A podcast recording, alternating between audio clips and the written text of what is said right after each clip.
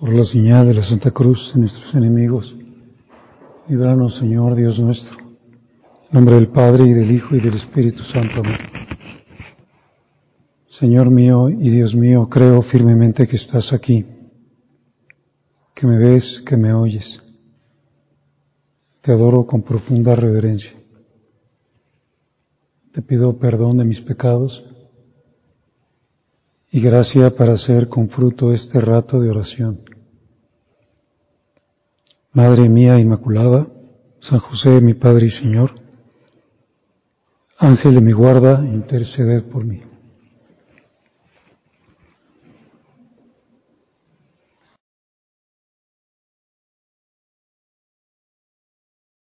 En una frase de la carta a los Hebreos, capítulo 13, versículo 8, que puede servirnos para este rato de oración.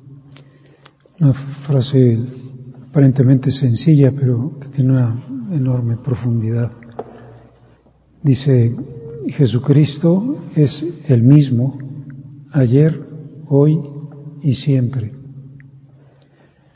La carta de los Hebreos, un autor desconocido, se pensó mucho tiempo que era San Pablo, pero al parecer no es San Pablo. Pero es un autor del siglo I y, y es lógicamente un eh, libro revelado. Forma parte de la revelación pública sobrenatural.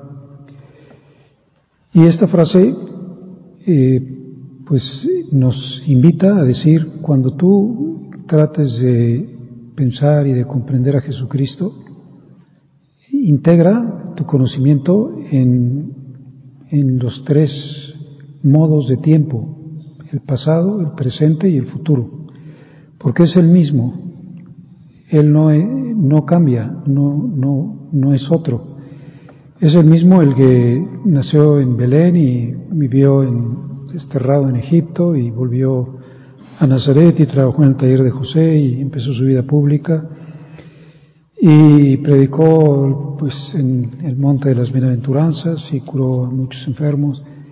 Y después fue crucificado y, y, es el mismo que resucitó pero también es el mismo que va a venir y es el mismo que con el que estarás en la eternidad tal manera que tu comprensión o mi comprensión de Cristo tiene que realizarse en la unidad con el Cristo de ayer el de hoy y el Cristo eterno. Incluye las tres dimensiones. Pues es una tarea que nos llevará toda la vida, que siempre podemos preguntarnos eh, cuál es como tu percepción de Cristo, eh, la tuya, eh, la que tienes hoy, que posiblemente la has aprendido de gente que también la tiene hoy, o sea, hay una presencia hoy de Cristo en, en la vida de muchas personas y la ha habido a lo largo de estos 20 siglos de la Iglesia, de historia de la Iglesia, y, y sin embargo, a lo mejor podré decir, pues no, no, no te podría decir muy bien, no, no tengo muy clara una percepción mía personal del Señor. Y dice, bueno, entonces, ¿qué hago? y, dice, bueno, vete a las fuentes, vete al pasado, al pasado histórico, vete a, a, los evangelios. Y ahí vas a tener que tener aquello que se llama, pues, como la, la obediencia, la ascesis de la verdad. O sea, lo que te van a presentar, lo que te están presentando es el Cristo también de hoy y el de la eternidad, porque es el mismo. Si algo tiene característico el Señor es que, podríamos decir, es que es de una sola pieza, o sea, no cambia y tampoco finge, no, no hace teatro, o sea, no hace una faramaya, no hace montaje, es como es y es como se presenta, porque es la verdad. El cardenal Ratzinger dice, el primer encuentro con Cristo se produce en el hoy, pues el primero, me lo encuentro en la Eucaristía, me lo encuentro en la oración, me lo encuentro en, la presencia que tengo de Él, me lo encuentro en el arte, en los crucifijos, en sus imágenes. Es un hoy, Cristo es un hoy para muchas personas, tiene un hoy. Mas para acercarme al Cristo integral y no a un fragmento percibido al azar, debo escuchar al Cristo de ayer tal y como se muestra en las fuentes, especialmente en la Sagrada Escritura, más especialmente en el Evangelio.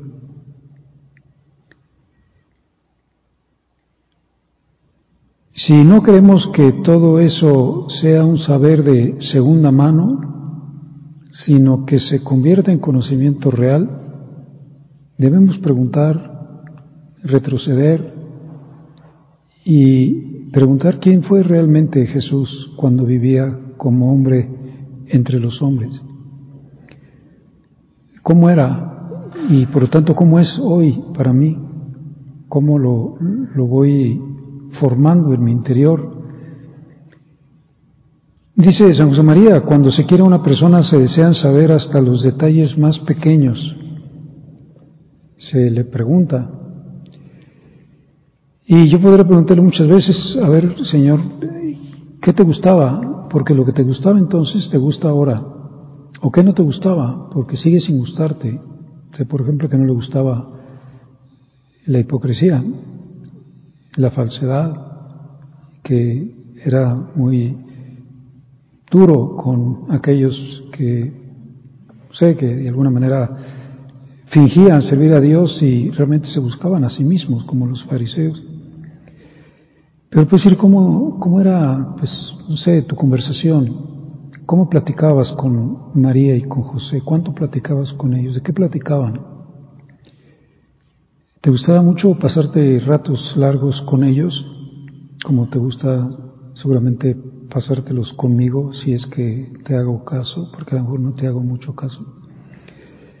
¿Y te gustaba cantar? ¿Y qué, qué cantabas? ¿Y, ¿Y sigues cantando? ¿Sigues, ¿Siguen gustándote las canciones? ¿Te gustan algunas canciones de hoy? ¿Te, te, sirven también hoy para lo que tú quieres, que es pues el encuentro contigo? O pues no sé, ¿qué hacías en tus ratos libres? Y seguramente me dirá, pues yo era y sigo siendo amigo de la soledad, pero una soledad acompañada, una soledad que, que me gusta pasar contigo. Eso dice el secretario del Papa Juan Pablo II, que cuando iban a, a la montaña se iban un poco escondidas del Vaticano, que fueron más de 100 veces a la montaña en los años que fue Papa y que podía salir a la montaña. Pero después de tomar el refrigerio que llevaban, se iba, se iba cinco o seis horas solo a caminar. Y, y seguramente pues iba con Jesús, o sea, se iba con Él, se iba conversando con Él. Y podría pues irte preguntando muchas cosas, pues, ¿te gustaba jugar? Eh, ¿Qué te gustaba comer? O te puedo preguntar cómo orabas o cómo oras a tu Padre. O cómo era tu penitencia, cómo le hacías para vencer el miedo a la, pues al dolor, al sufrimiento. Pues que no sea un saber de segunda mano. Conozco cosas que han dicho otros o que han encontrado otros. Yo, yo tengo mi propia percepción y es muy importante que lo vayamos intentando porque, porque si no será siempre ajeno, o sea, no será el mío el que, el que, no sé, el, el que es especial, digamos, para mi forma de ser y el que me recibe cuando llego y, y me sonríe podría ayudarme a veces con libros que me, me den un contexto, que, que, que, me, no sé, que me ayuden incluso a imaginármelo. Por ejemplo, pues los evangelios dejan ver que era cuidadoso de, la limpieza, por ejemplo, de su persona. Cuando ayunes, unge tu cabeza y lava tu rostro. Hay algunas películas donde aparece el Señor así un poquito como zarrapastroso, ¿no? Bueno, pues no, no era seguramente así, con un una túnica bastante manchada. Eh, recomendaba unciones y abluciones. Personalmente lava los pies a sus discípulos antes de la última cena y le reprocha al fariseo que no le dio agua para lavarse los pies ni que ungió su cabeza con aceite. Y hace un gran elogio a, a las tres mujeres o a la única mujer, no sabemos cuántas fueron, que vuelcan sobre él ese perfume tan caro, tan fino, que llena la casa del aroma del perfume. No poseemos ninguna descripción sobre su figura corporal, pero debió ser fascinadora. Lo único que tenemos es lo que dice San Lucas, que Jesús había crecido en edad, sabiduría y gracia ante Dios y ante los hombres. O sea, ante los hombres también crecía en gracia, en sabiduría, gracias del alma, pero lógicamente también las gracias del cuerpo. Santo Tomás se pregunta muchas veces si, si Cristo tuvo algún defecto y dice que no, ni en el alma ni en el cuerpo. Hubiera sido indigno del Hijo de Dios haber tenido cualquier defecto, no sé, que fuera corto de vista o, que cojeara o lo que sea, nada. Por eso su muerte pues no, no, no vino de dentro, como puede venir para nosotros pues un cáncer, lo que sea, sino es una muerte que le provocan, que le produce. Además, al ofrecer un cuerpo joven y de gran atractivo natural, dice también Santo Tomás, es prueba de mayor amor que si hubiera muerto ya en, estado de, de decrepitud. Dice, en su figura debió haber algo radiante que atraía a toda persona de sentimientos delicados, especialmente a los niños y a las mujeres. Ninguna mujer se le opuso, ¿no? Hasta la esposa de Pilatos lo defendió. La exclamación admirativa que un día brotó espontáneamente de labios de una mujer del pueblo es muy significativa. Bienaventurado el vientre que te llevó y los pechos que te amamantaron. La respuesta de Jesús, bienaventurados más bien los que escuchan la palabra de Dios y la siguen, ¿no da acaso a entender que esa mujer se refería en parte a sus gracias corporales? A Jesús como que le eleva la visión. Esta mujer como que está entusiasmada con el Señor. De modo particular debió impresionar su mirada, esa mirada capaz de excitar e inflamar a las almas siempre miraba cuando invitaba a alguien a seguirlo. Hacer también sentir los reproches como la mirada a Pedro que produce ese, ese gran dolor que le lleva a llorar su pecado. San Marcos utiliza en muchos pasajes al introducir una enseñanza importante la expresión y mirándolos dijo, en sus ojos había algo dominante, arrollador. Ah, Jesús sigue siendo el de entonces, es el mismo, es el único Cristo.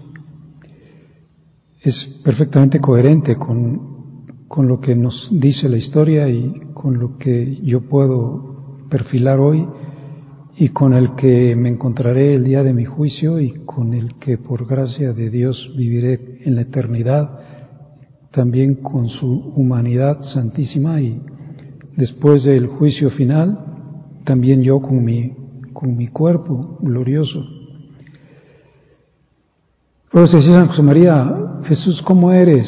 Tu humanidad santísima, ¿cómo es? Si me quedo horas y horas, a ver si lo capto más, a ver si lo perfilo mejor, porque tiene que ser el mío, el, el de cada uno. Otros podrán hacer su propia realización o podrán no tener ninguna.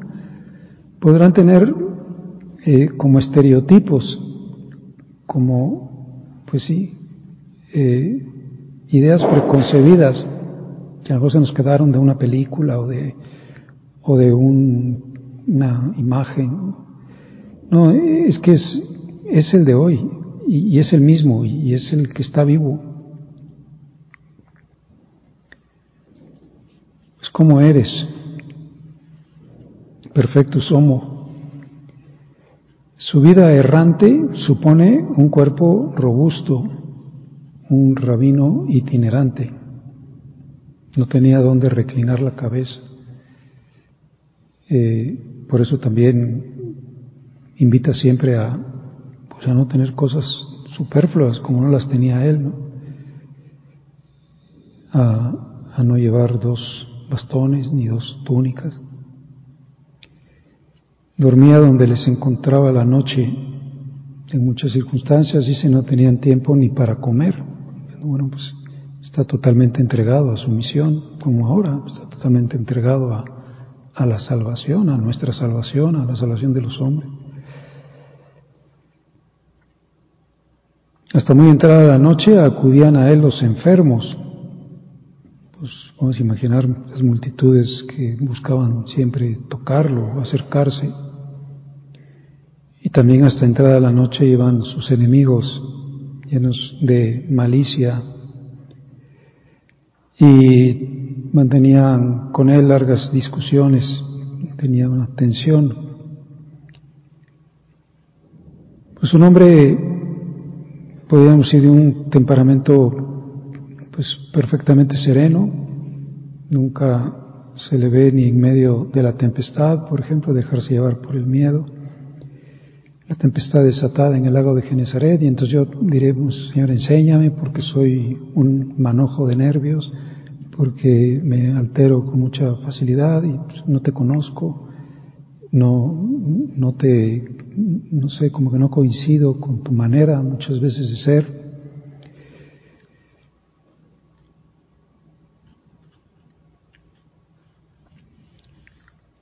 Pues cuando se quiere una persona se desean saber hasta los detalles más pequeños.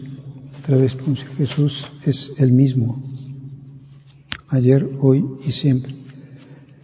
Sabemos que la, la, herejía más antigua de todas fue esa herejía que negaba su humanidad santísima. Antes que Arrio, que niega su divinidad, están los, los docetas que niegan su humanidad. Y todos tenemos un poquito el riesgo de ser siempre un poco herejes, ¿no? Podemos negar tanto su divinidad como su humanidad. Y ahorita pues estamos tratando por lo menos decir, por lo menos no niegue su humanidad. Ya después a lo mejor vas a dar el salto a, su divinidad, pero, pero como siempre, como se hizo de nuestra raza, de la raza humana, eh, voy a, a, encontrar su humanidad y, y voy a conocer más su humanidad santísima. Pues igual que ayer, igual que hoy, igual que en el futuro, el mismo y único, Él ha unido lo temporal y lo eterno, por eso esas dimensiones del tiempo, pues no sé, la gente que piensa que el tiempo es una cosa que se va y se pierde y ya nunca vuelve, no, es que, es que está todo unido, o sea, es, es el Jesús de la eternidad, el que se proyecta en la eternidad, el que tengo hoy, y en el que en la medida de mi realización, pues me aumentará el amor. ¿Cómo se llaman esos artículos de publicaciones internas? Conocerlo y amarlo. Eh, pues sí, no se puede conocer, no se puede amar lo que no se conoce. Pero tengo que conocerlo en su humanidad, en la realización que vaya haciendo, porque cada uno de esos gestos es revelador de Dios, cada uno de los rasgos de su persona. Sí es revelador de Dios, pero también es revelador del hombre. O sea, te, me dice a mí cómo debo ser yo y, cómo quiere Él que sea. Y cómo podemos ser más amigos, porque cómo podemos así con, esta, con este conocimiento, pues tener un, un trato de mayor profundidad, de mayor intimidad. Y tendré que decir, bueno, pues me tengo a lo mejor que pasar mucho tiempo y hacer mucha paz en mi interior y recogerme para poder hacer mi, mi realización de su humanidad y, y tenerlo vivo, porque es, está vivo, porque pues ese es el querigma, ¿no? Está vivo, hoy está vivo aquí con nosotros. Está vivo, no, no está sepultado, ya salió del sepulcro y salió con su humanidad. Miren, miren mis manos y mis pies, soy yo. Es nuestro contemporáneo. Dice Santa Teresa, mirando su vida, es el mejor dechado yo he mirado con cuidado, después que esto he entendido de algunos santos, grandes contemplativos, y no iban por otro camino. Ah, me, doy cuenta de que esto han hecho los santos, y bueno, es que, ¿qué es lo que te tiene que llenar? Pero eso pues tan peligroso que nos llenen otras cosas, porque este conocimiento pues es muy sutil, es, es, difícil. Tenemos toda la gracia del Espíritu Santo, pero podemos ir, se, lo, se lo va a encontrar el que realmente quiere encontrárselo, porque Él es muy delicado y si, no quieres, yo no te voy a, obligar. Santa Teresa, pues como sabemos en su época estaba muy duro el asunto de la Inquisición. Y el gran inquisidor, llamado, como alguien que ustedes conocen, Fernando de Valdés, se llama Luis Fernando Valdés, se llama Fernando Valdés. Fernando de Valdés, el inquisidor, el, el gran inquisidor, prohibió los libros en romance. Y Santa Teresa, como no sabía latín, pues tuvo mucha pena, ya no podía leer en romance, pues los libros de Fray Luis de León o los libros de Fray Luis de Granada o, los libros de la, incluso ni siquiera los evangelios, o sea, no, no se podía. Y se puso muy triste, pero Jesús se le apareció en el libro de su vida y le dijo, yo seré para ti libro vivo. Como si no te preocupes, aunque te quedes sin libros, vas a poder hacer tu aprendizaje en mi persona porque voy a ser para ti un libro vivo. Y dice San José María, en los primeros años de mi labor sacerdotal solía regalar ejemplares del Evangelio o libros donde se narraba la vida de Jesús porque hace falta que la conozcamos bien, que la tengamos toda entera en la cabeza y en el corazón. Por eso puede preguntarme, bueno, ¿qué, qué, es para mí el Evangelio? Otra vez me decía una persona, pues que en la norma de la lectura del Nuevo Testamento o del Evangelio, le dijeron que leyera las cartas de San Pablo y decía, pues sí, pero extraño el Evangelio. Pues sí, sí es verdad. Sí, San Pablo, gran teología maravillosa, pero, pero extrañaba como la, el estar leyendo de Jesús, ¿no? El estar oyéndolo, o el estar metiéndose, o el estar haciendo que eso, ese conocimiento fuera de primera mano, no de segunda, sino de primera, porque ella, pues, es un libro vivo también para ella. Y por eso también preguntarme, oye, ¿y tú te ibas mucho a tu oración, el Evangelio? ¿Es, es tu libro, digamos así como de cajón para el, para el, modo de relacionarte con Jesús? Y de repente dices, bueno, ya, no el Evangelio, ya estoy con Él, ya, ya estoy con el libro vivo, que me está interpelando y como dice aquí San José María, no solo con la cabeza, sino también con el corazón, no lo estoy estudiando, como un exégeta, sino, sino que estoy evitando el desapego y estoy buscando la, la sintonía de corazón, o sea, la sintonía interior.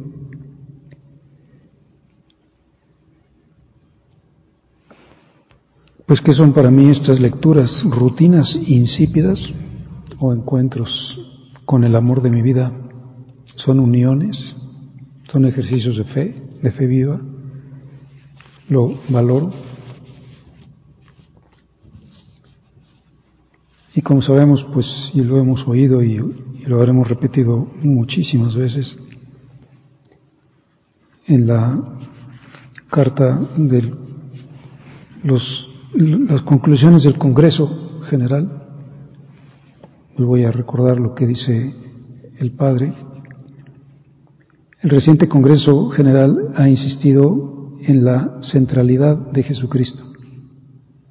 Nos ilusiona que en esta gran catequesis que es la obra, todo gire cada vez más en torno a su persona. Pero nadie da lo que no tiene. Ese es el gran reto.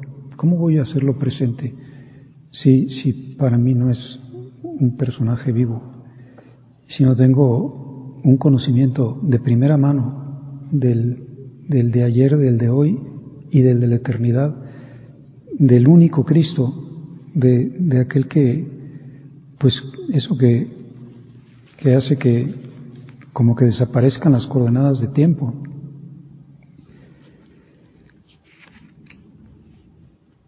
Y a continuación cita el Padre o recoge una, una cita de San Ambrosio, Padre de la Iglesia del siglo VI. Dice San Ambrosio, recoge el agua de Cristo, llena de esta agua tu interior, para que tu tierra quede bien humedecida, y una vez lleno regarás a los demás. Pues recoge el agua de Cristo en tu tierra. Es que es muy difícil, ¿no? Dice el Papa Juan Pablo que si, si le presentamos a la gente el rostro de Cristo, el verdadero Cristo, el Cristo de hoy, que es el de ayer, es irresistible. Va a pasar como a la señora esa que gritó, ¿no? De, bienaventurado el vientre que te llevó. Es que es fascinante.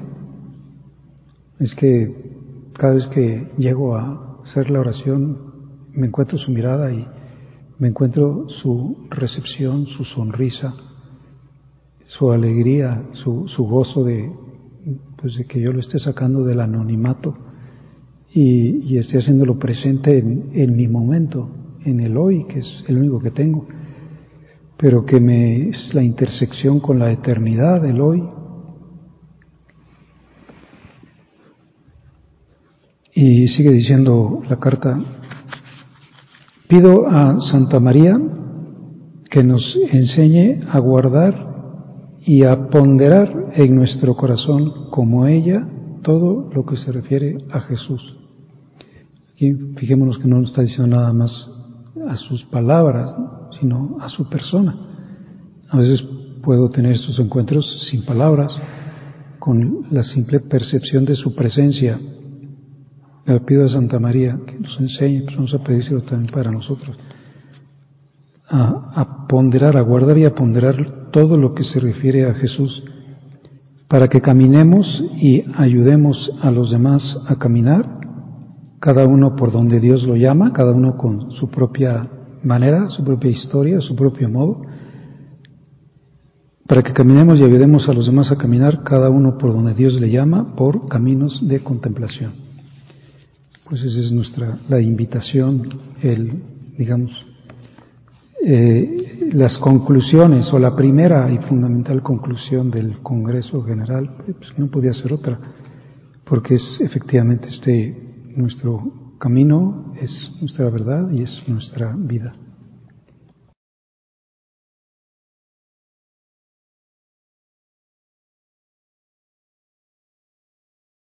Te doy gracias, Dios mío, por los buenos propósitos, afectos e inspiraciones que me has comunicado en esta meditación. Te pido ayuda para ponerlos por obra. Madre mía Inmaculada, San José, mi Padre y Señor, Ángel de mi guarda, interceded por mí.